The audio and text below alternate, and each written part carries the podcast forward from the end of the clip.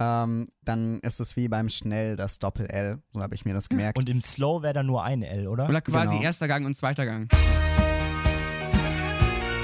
Situs Inversus. Der Vorklinik-Podcast.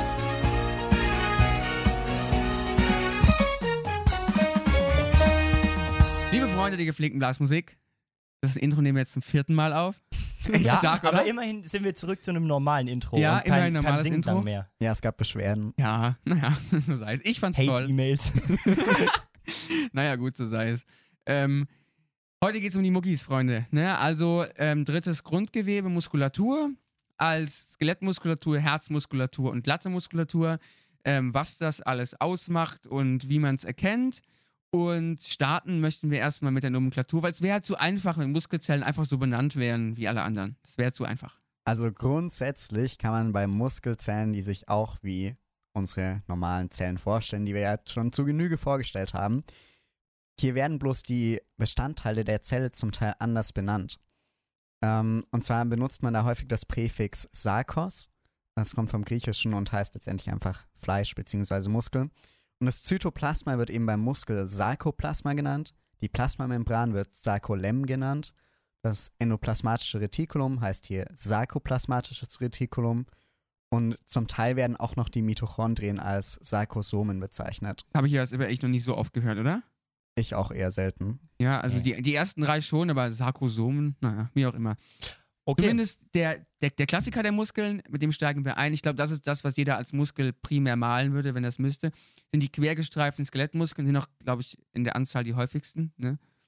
Ja. Also ich, ich würde mal behaupten, es gibt, mehr, Ske ähm, oder von der Masse her mehr, mehr, mehr Skelettmuskeln, oder?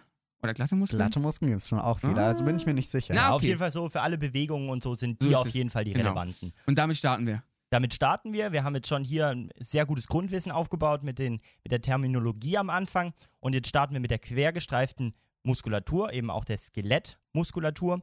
Und da ist es jetzt so, diese Mus Muskulatur, der Muskel ist aus Fasern aufgebaut, die in Bündeln zusammengelagert sind. Wir kommen gleich dazu, was das für einen Sinn hat. Also man muss sich einfach vorstellen, die einzelnen kontraktilen Elemente, die letztlich für die Kontraktion des Muskels relevant sind, die sind jetzt in immer größeren Bündeln zusammengefasst und das größte Bündel, das ist dann letztlich der abschließende Muskel, den man auch im Prepsaal und überall sonst sieht, bei manchen mehr, bei manchen weniger. Der Bizeps wäre so ein Beispiel. Grüße gehen raus an den Herrn Wimmer. Wenn jetzt der Herr Wimmer da wäre, der, der würde schon wieder hier selbstironisch über seinen Bizeps witzeln. Okay.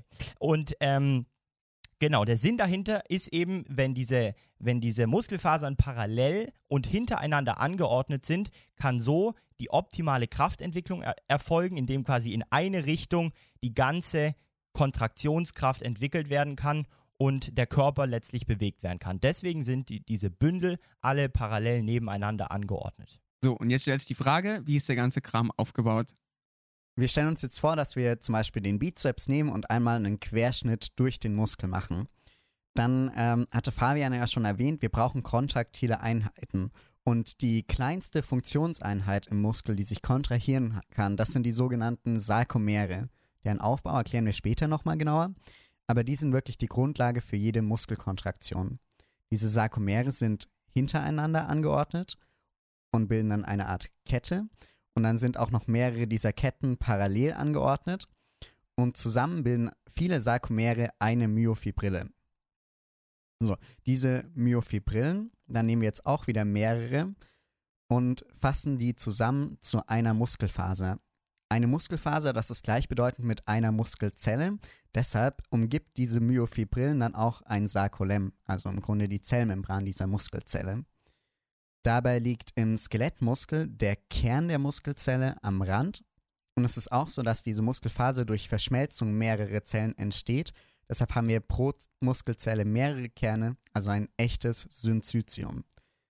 Das Sarkolem, was das Ganze umgibt, wird dann zusätzlich nochmal von einer Basalmembran umgeben. Sehr gut. Und was ab jetzt ganz wichtig ist fürs Verständnis, ist, dass man sich klar macht, ab jetzt kommt diese Abfolge, wo quasi die einzelnen Elemente von der Muskelfaser ausgehend immer weiter zu Bündeln zusammengefasst werden. Und diese Bündel sind jeweils von Bindegewebe umgeben und verpackt. Das kann man sich vorstellen wie so eine Wurst, die quasi von einem, von einem Darm umgeben ist, der das Ganze ähm, kompakt verpackt. Und damit starten wir, nämlich sind jetzt diese Muskelfasern oder auch Muskelzellen, das sind ja Synonyme, die liegen im Endomysium. Das ist das Bindegewebe, was die einzelnen Muskelfasern umgibt. Mehrere dieser Muskelfasern bilden jetzt zusammen ein Primärbündel. Dieses Primärbündel wird wiederum vom Perimysium internum umhüllt. Mehrere Primärbündel zusammen bilden jetzt das Sekundärbündel, werden also als solches zusammengefasst. Um dieses Sekundärbündel liegt jetzt auch wieder ein Bindegewebe drumherum und das wird Perimysium externum genannt. Und jetzt kommen wir schon zum makroskopisch sichtbaren Teil, nämlich mehrere dieser Sekundärbündel werden jetzt zum tatsächlich makroskopischen Muskel zusammengefasst, zum Beispiel der Bizeps. Um diese Sekundärbündel herum liegt jetzt das sogenannte Epimysium. Und jetzt, das ist wirklich was, was man auch im Prepsaal eigentlich, was sozusagen das tägliche Brot des Muskelpreppens im, im, ähm, im Prepsaal ist und was man da immer zu sehen bekommt, ist tatsächlich die Muskelfaszie, die so einen ganzen Muskel wie den Bizeps oder andere von außen nochmal umfasst und es die abschließende Bindegewebsschicht um ein Muskelpaket oder um einen ähm, um einen makroskopischen Muskel bildet. Genau so ist es. Aber ein Muskel macht nichts ohne ein Signal, denn es ist quasi nur Signalsempfänger in, im, im primären Sinne. Und dazu gibt es diese wunderschönen Nerven, die wir alle schon mal gelernt haben in der Makro. Aber trotzdem sollte man nochmal äh, das, das, das Grundprinzip dafür äh, nochmal mit sich, mit sich bringen. Wir haben, ja, wir haben ja in der Makro gelernt, jeder Muskel hat eine bestimmte Innovation. Und dieser Nerv führt jetzt letztendlich die ähm, elektrischen Signale zum Muskel. Die benötigt er für die Kontraktion. So, aber jetzt ähm, kommen diese elektrischen Signale an der neuromuskulären Endplatte an und müssen jetzt irgendwie in eine Kontraktion übersetzt werden. Und diese Übersetzung eines elektrischen Reizes in eine mechanische Kontraktion nennt man elektromechanische Kopplung.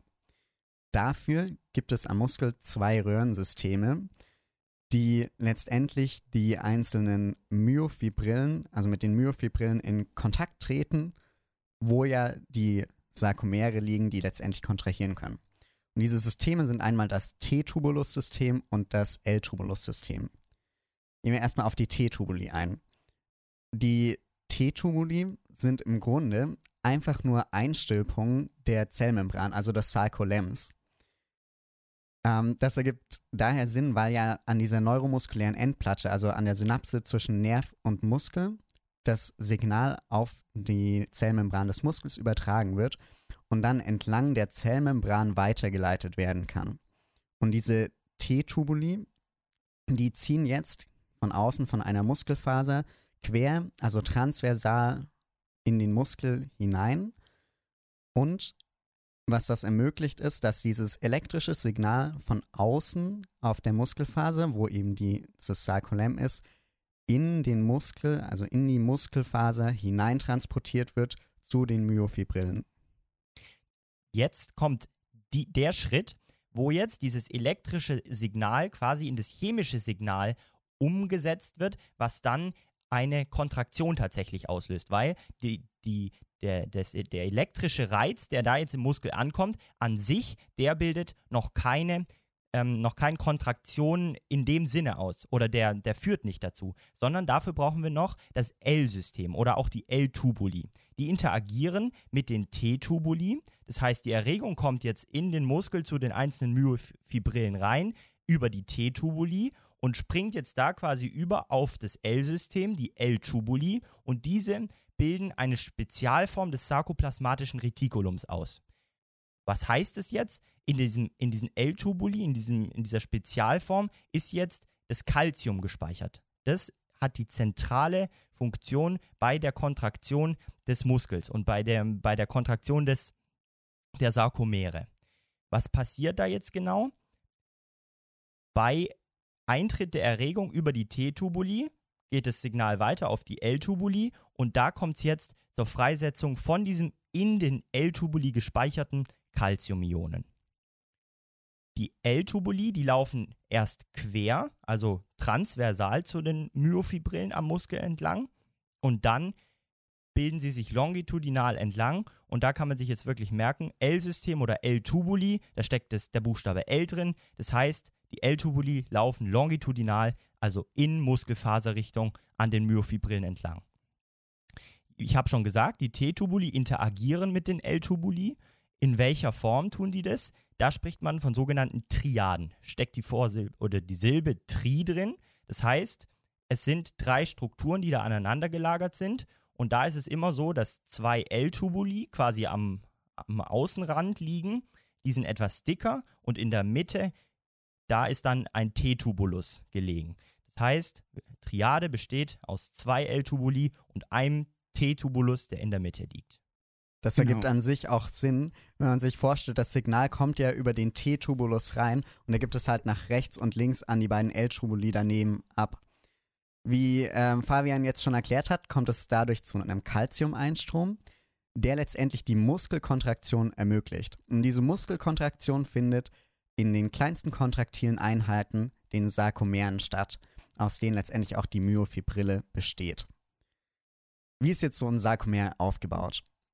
Die wichtigsten Proteine hier sind das Aktin und das Myosin. So ein Sarkomer ist immer eine symmetrische Struktur, wo man einmal in der Mitte eine Mittellinie hat, die sogenannte M-Scheibe, und rechts und links eine Begrenzung durch die Z-Scheibe. An der M-Scheibe in der Mitte ist das Myosin verankert. Da geht also nach rechts und links von dieser M-Scheibe ein Myosin weg. Auf den Z-Scheiben oder an den Z-Scheiben, also rechts und links ähm, des Myosins, ist das Aktin verankert. Und das Aktin zieht eben von den Z-Scheiben Richtung Mitte und überlappt teilweise mit dem Myosin. Und durch diese unterschiedlichen Überlappungen bekommen wir jetzt Banden. Wenn wir uns vorstellen, dass immer mehrere Sarkomere parallel untereinander liegen, haben wir also einen Teil, wo wir nur das Aktin haben, der sich um die Z-Scheibe befindet. Das ist die sogenannte I-Bande. Die ist relativ hell. Und dann haben wir den Bereich in der Mitte, um die M-Scheibe herum, wo das Myosin liegt. Das ist die sogenannte A-Bande. Die liegt quasi zwischen zwei I-Banden. Und bei der A-Bande haben wir jetzt ja einen Bereich, wo Aktin und Myosin überlappen und in der Mitte der A-Bande noch einen Bereich, wo nur Myosin vorkommt. Insgesamt ist die A-Bande dunkler als die I-Bande, aber innerhalb der A-Bande gibt es nochmal einen etwas helleren Bereich, wo eben nur das nackte Myosin ist, ohne Aktinüberlappung. Und das ist direkt um die M-Scheibe herum.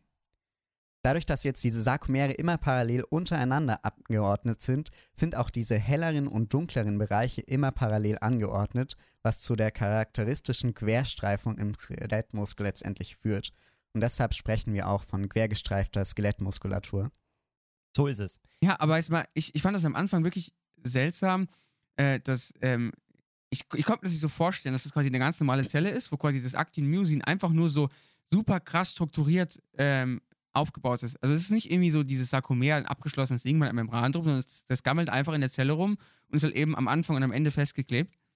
Aber ich, das ist nicht irgendwie so ein eigenes, ich, ich dachte am Anfang, das wäre voll so ein, Nee. so, so, so ein eigenes Organell oder sowas, aber das ist quasi, das liegt einfach so zwischen Mitochondrien so ein bisschen, ist so quasi zu, zusammengefasst, aber irgendwie... Wobei man ja schon sagen muss, dass die Zellorganellen eher an den Rand gedrängt ja, werden. okay, gut, aber der, der Zellkern auch. Und da passiert ja auch ganz viel dann Also, letztlich in den Sarkomeren. ist aber trotzdem kein eigenes Organell in dem Sinne, ne? Das stimmt. ja. Ja. Genau, und jetzt ist halt die Frage, was macht dieses Aktin, was macht dieses Myosin, dass es sich, äh, dass es sich kontrahiert? Und da gibt es halt diesen weltberühmten Querbrückenzyklus. Genau, der ist eigentlich schon Inhalt auch der Physiologie. Wir wollen da jetzt nur mal einen kleinen Ausblick wagen, was da auf uns noch zukommt und äh, das vom Verständnis schon mal ein bisschen angehen, weil jetzt wollen wir auch wissen, okay, wie interagieren jetzt diese, diese kleinen kontraktilen Elemente letztlich in diesem Sarkomer? Wie kommt es letztlich zu einer Muskelkontraktion? Und dabei sind die zwei entscheidenden Proteine von Bedeutung, die sich in diesem Sarkomer befinden. Das wäre einmal das Myosin und einmal das Aktin, die ja schon auch an, den, äh, an diesen Scheiben, wie sie der Tim gerade genannt hat, verankert sind. Wie ich es mir jetzt vorstellen würde, wäre tatsächlich das Myosin als Art Ruderer. Denn das Myosin hat so, hat so Köpfchen, solche Myosinköpfchen, die auch eine Enzymfunktion haben und so abklappen können. Also Myosin ist wie ein Ruderer, ähm, was, was das Ruder bewegen kann und sich so fortbewegen kann letztlich. Das Aktin wiederum wäre sozusagen sich vorzustellen wie ein Steg. Und an diesem Steg kann sich jetzt dieser Ruderer mit seinem Ruder einhaken und durch einen sogenannten Kraftschlag quasi entlanghangeln oder entlang bewegen. Interessant, wie man in Stuttgart rudert. Äh, du, wir sind hier immer noch am Neckar in Heidelberg. Geil. Nee, also so ähm, bewegt man sich natürlich jetzt im echten Leben nicht wirklich fort, wenn man da nur an so einem Steg entlang äh, Stell ich mir rudert. sehr witzig vor. Ja, oder man reißt irgendwie den Steg ab oder irgendwas. Ich hoffe, das passiert jetzt im Muskel Na nicht. gut, okay. Naja, auf jeden Fall kann man sich wirklich so vorstellen. Denn durch, diese, durch diesen Kraftschlag des Myosinköpfchens, also des Ruderers, entlang dieses Steges, kommt es jetzt dazu, dass die beiden kontraktilen, also Proteine, Myosin und Aktin, quasi ineinander gezogen werden. Und so wird letztlich die Z-Scheibe zur in der Mitte liegenden M-Scheibe gezogen und so kommt es letztlich zur Muskelkontraktion, indem das hundertfach hint oder tausendfach hintereinander gelegen passiert, dass sich immer die zwei Z-Scheiben zueinander gezogen werden und so verkürzt sich dann der ganze Muskel und kontrahiert. Ja, und das so heißt quasi, es, es, es gibt jedes System nur mit ein paar Nanometern, aber Ja. das läppert sich quasi, wie, wie Genau. sagt man, äh, langsamer näht das Eichhörnchen oder sowas. Gibt es so einen Spruch? Ne? Ja. Müßig, oder? Mühselig oder sowas, keine Ahnung, was weiß so ich. eine Art Aber das in all- aller Ruhe ist eigentlich so Physio-Ding, ne? Ja. das, das, das machen wir das dann kommt nochmal in aller Ruhe. Biochemie ist auch noch dabei. Genau, also. aber kann man auch schon mal gehört haben, wer, wer, wer ein bisschen intensiver schon Sport getrieben hat, dass es verschiedene Muskelfasertypen gibt. Also es ist quasi nicht alles so, wie es sein soll, sondern ähm, es gibt dann noch schnelle, langsame, was weiß ich, ähm, sonst was für, die man ähm, auf den ersten Blick nicht so leicht unterscheiden kann, aber da gibt es dann noch Spezialfärbungen und da sollte man schon wissen, äh, worum es geht. Und ganz grundsätzlich haben wir da zwei große Typen. Und ähm, es ist wichtig, sich zu merken, dass ein Skelettmuskel immer aus einer Mischung von Fasertypen besteht. Da kann ein Typ mehr oder weniger vorkommen, aber letztendlich haben wir nie ähm, rein Typ 1 oder rein Typ 2 Muskeln. Der erste Typ, mit dem wir starten wollen, sind die Typ 1 Muskelfasern. Das sind relativ schmale Fasern, in denen viel Sarkoplasma enthalten ist, die viele Mitochondrien enthalten und auch viel Myoglobin. Und das führt dann auch zu der bräunlichen Färbung, die man ja ähm, im Muskel gut beobachten kann, im Präpstal oder ähm, wo auch immer, wenn quasi eben keine Haut mehr drüber ist. Die Muskeln sind braun, das liegt eben an dem Myoglobin, was da vorkommt. So, wie sieht jetzt die Kontraktionsform dieser Typ 1 Muskelfasern aus? Die kontrahieren langsam, aber kraftvoll. Das bringt wiederum den Vorteil mit sich. Die sparen quasi ihre Ressourcen, indem sie so langsam sind, kann man sich vorstellen. Und dadurch sind sie sehr viel ausdauernder. Man spricht dann auch von Slow Twitching Fibers. Diese Typ 1 Muskelfasern erfüllen eine Halte- oder Stützfunktion im Körper und kommen eben anteilig mehr, also viele davon kommen zum Beispiel in der Rückenmuskulatur vor. Die bewegt sich ja auch nicht so schnell, muss aber lang und ausdauernd funktionieren. Und deswegen kann man sich gut vorstellen, dass da vor allem Typ 1 Muskelfasern vorkommen. Genau, wenn es langsame gibt, gibt es logischerweise auch schnelle. Kann man sich übrigens vielleicht so merken, die Typ 2 Muskelfasern, wenn man da ähm, die zwei lateinisch schreibt mit diesen zwei Strichen, ähm, dann ist es wie beim Schnell das Doppel-L. So habe ich mir das gemerkt. Und im Slow wäre da nur ein L, oder? Oder quasi Genau. erster Gang und zweiter Gang. So. Ja, oder so. Die Typ 2 Muskelfasern sind ähm, auf jeden Fall breiter, haben weniger Mitochondrien und auch weniger Myoglobin, dafür aber mehr Myofibrillen, also insgesamt mehr kontraktile Einheiten. Dadurch ist deren Kontraktion sehr schnell, aber gerade dadurch, dass auch weniger Mitochondrien vorliegen, die Energie liefern, haben diese Fast-Twitch-Fasern weniger Ausdauer. Und man unterscheidet bei denen nochmal drei Subtypen, schnelle weiße, schnelle rote und intermediäre Fasern. Solche Typ 2 Muskelfasern, die schnell kontrahieren, findet man zum Beispiel auch verstärkt in der Oberarmmuskulatur. Wir haben es Aber- halt irgendwie mit dem Bizeps, gell? Ja, ne? Aber das kann man doch auch trainieren. Also, ähm, ich, ich habe auch schon mal gelesen, Das dass hängt wenn man vom quasi, Training ab, ja. äh, wenn man quasi viel Sprint trainiert oder so, dann da gibt es mehr Typ 2 Mus äh, Muskelfasern und das ist quasi so ein bisschen plastisch, dass ich das auch je nachdem, wie ich brauche, umbauen kann. Und, äh, und auch je nachdem quasi ähm, abrufe. Ich glaub- Aber Ich glaube, es ist Ja. auch eine, so eine genetische Komponente Ja, auch, dabei, oder? ne? Weil zum Beispiel solche Top-Sprinter wie Usain Bolt oder so, da ist es bestimmt auch genetisch vielleicht veranlagt, dass Möglich, sie dann ja. mehr Typ Gut 2 möglich. Muskelfasern haben. ja, aber wo wir gerade bei Sportlern sind, Rakete. so ein Klassiker ist ja so Muskelfaser, Muskelbündelriss. Das bedeutet auch, Muskeln sind nicht unzerstörbar.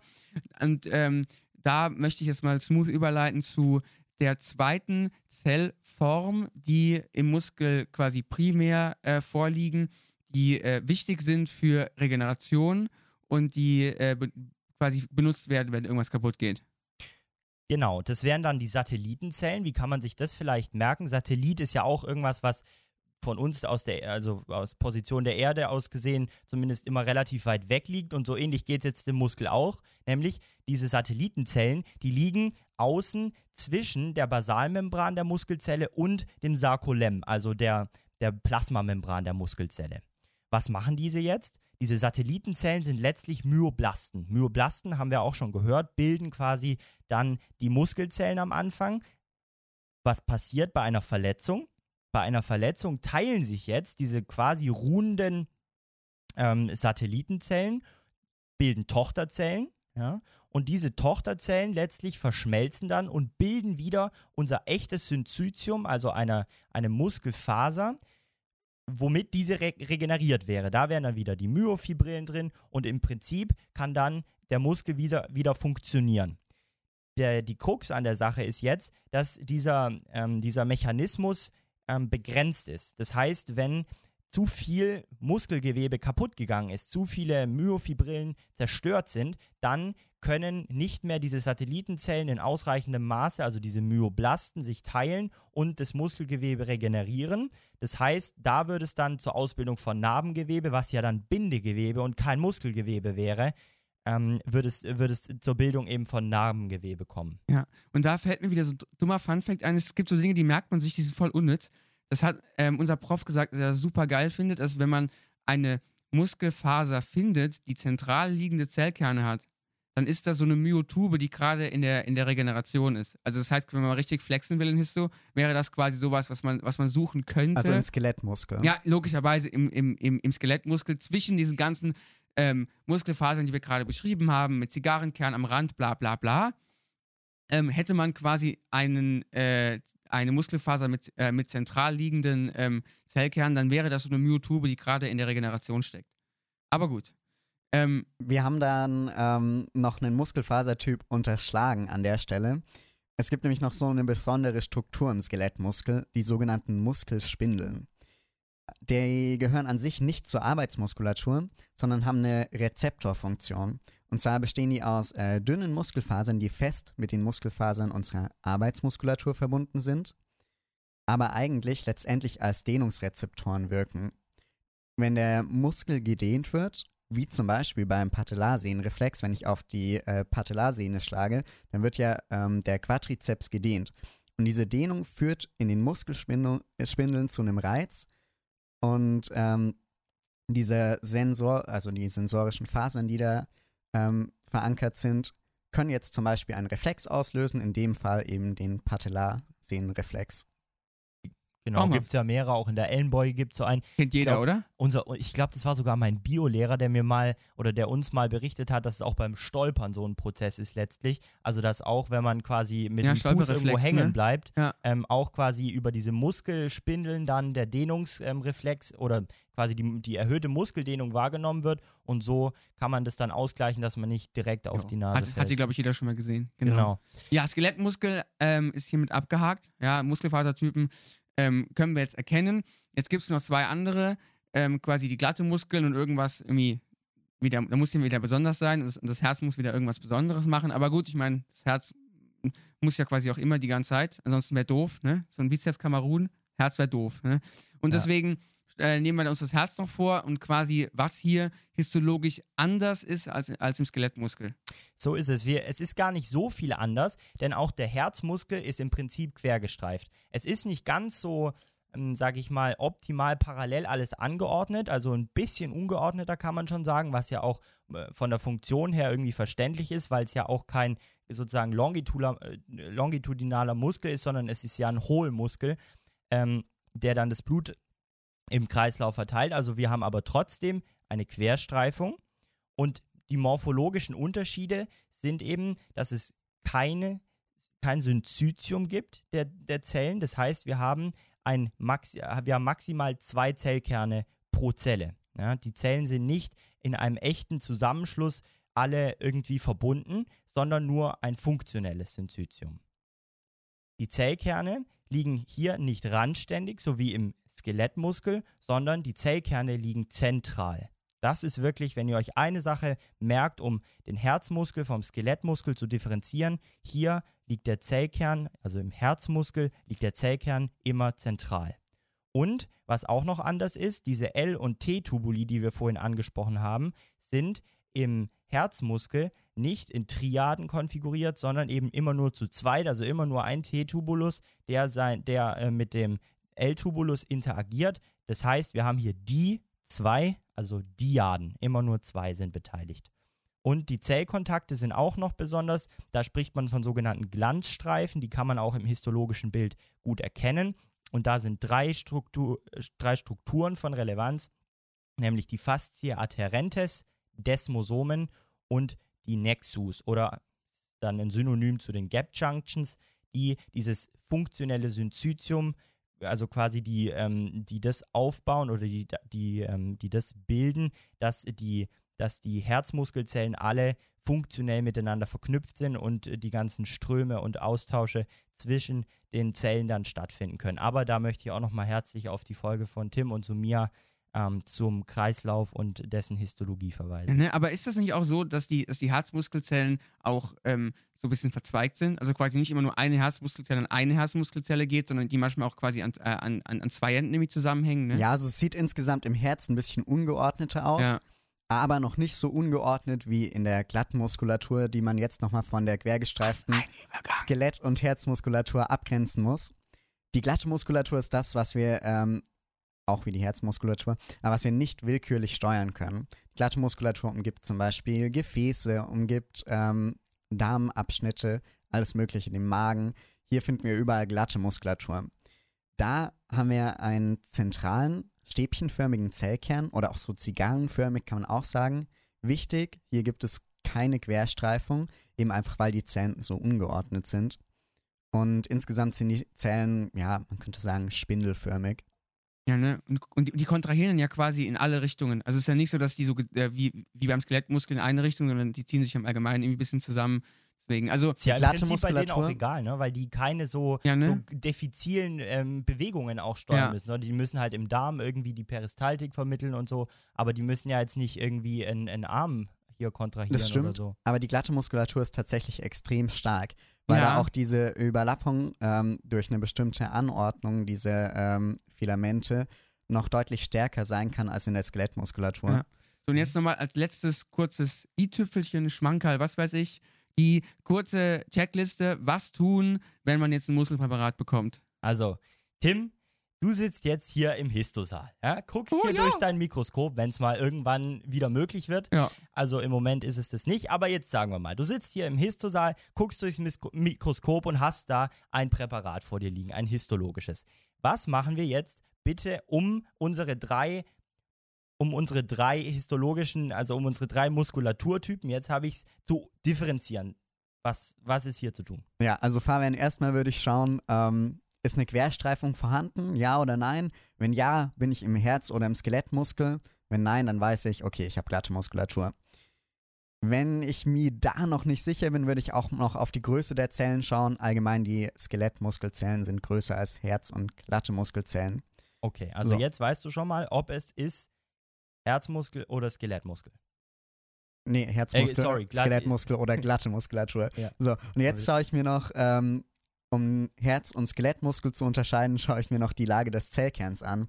Beim Skelettmuskel ist es ja so, dass die Myofibrillen im Zentrum sind und der Zellkern und die Organellen an den Rand gedrückt werden. Das sieht man ganz klar.